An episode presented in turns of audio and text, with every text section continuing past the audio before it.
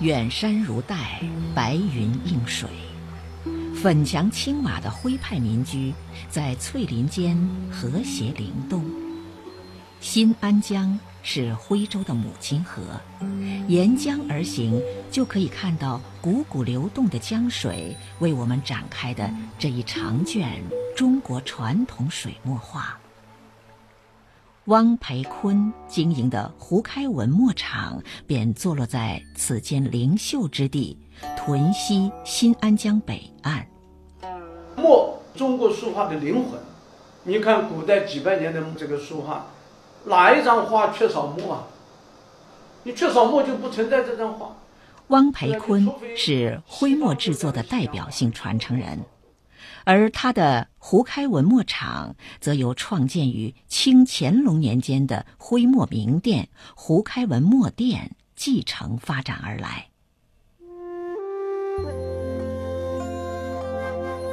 徽州山水曾催生出许多中国书画大师。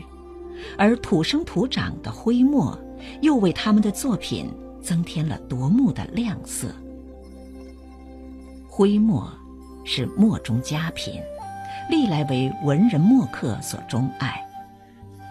徽州制墨历史悠久，肇始时间等不迟于唐朝。啊，这个都是桐油，这个它桐子呢，在树上的。秋季之后再把它摘下来，摘下来榨成油，这榨成油之后再来给它点燃，这个我们就叫油烟，也叫桐油烟。千百年来，徽墨主要以松烟为原料，由于长年累月取松烧烟，致使松树的数量锐减。自宋朝开始，质量更优的油烟。逐渐成为徽墨的主要原料。这种油烟墨书写的字画，墨迹透亮，历经千年也不会褪色。桐油呢，给它在炉里面给它烧，雾化之后在这点燃，点燃之后它这个烟上面有个滚筒，滚筒之后那个烟呢，就是马上从那个滚筒下面。所谓一两黄金一两墨，好墨的贵重在于配方，也在于功夫和心血。至今，徽墨仍沿用传统工序，一块小小的墨锭，需要点烟、熬胶、和料、制墨、晾墨、修边、洗水、描金等八道工序方能制成。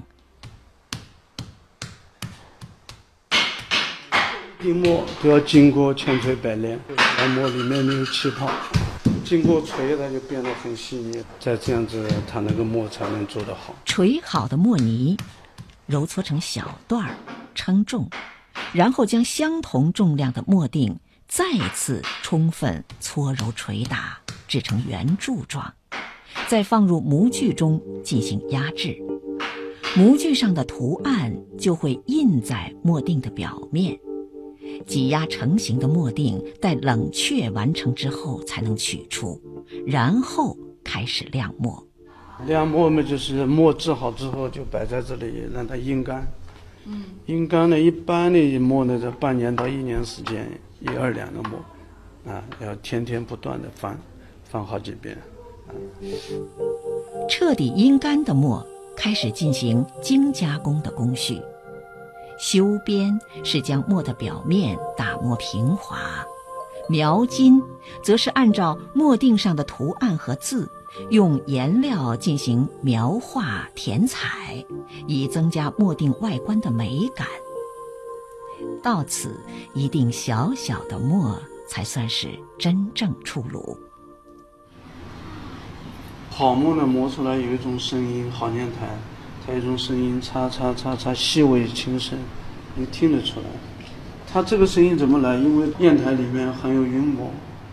如果砚台不好的话，它那个砚台泥质重的话，磨出来把石头的泥浆都磨出来。石头粉磨出来之后，这个砚这个墨质呢就变掉了，发灰。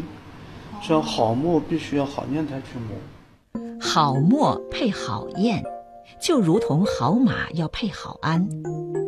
屯溪东北二十五公里处是古徽州府治所在地歙县，那里出产的歙砚名满天下。歙砚制作的代表性传承人胡秋生。中国四大名砚歙、端、成泥、桃核，歙砚的纹理是最丰富的。嗯，呃，传下来呢，它有几十种，实际有几百种一系列的。歙砚从汉朝就开始了，唐朝鼎盛的时候就是专门有制砚的砚务官啊。砚呢又是一个特殊的，因为它是天然的东西。歙砚实质坚韧润密，纹理美丽，发墨如油，不伤毫。同时，歙砚极其讲究雕工，因此对于设砚制作来讲，挑出上等佳料后，如何最大限度地呈现一块石头的天然美，同时又能赋予砚石巧夺天工的雕饰及高雅的文化气质，这是检验一位制砚师傅是否优秀的标准。在雕刻之前，就怎么样去想？嗯，它的纹理，它的造型，你的条件是什么？你对它想产生的结果，这个结果，它由它的这个文学、艺术、技艺，把它融为到最终，它以最佳的一个心爱的一种一种作品。而要成就佳作，还需要严谨追求完美的态度。在这个方方面面，从画稿、雕刻都要一丝不苟，差一点哪个都不行。就是刻得很好，没有磨好，它也也不行。磨也很讲究的。哎，你像它的线条啊，你像那，比方讲，这是一个，你这里磨掉了，你就没办法了，很很难处理了。千百年来，徽州古老的文化、富庶的经济、美丽的山水。为万山丛中这一方天地孕育出无数的能工巧匠，而今传统手艺的光芒仍在这里闪耀。徽墨歙砚也因匠人们的赤子之心，延续着中国独有的文脉。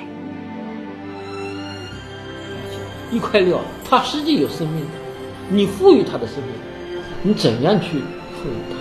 你的情感，你的雕刻技艺，你把它最大化。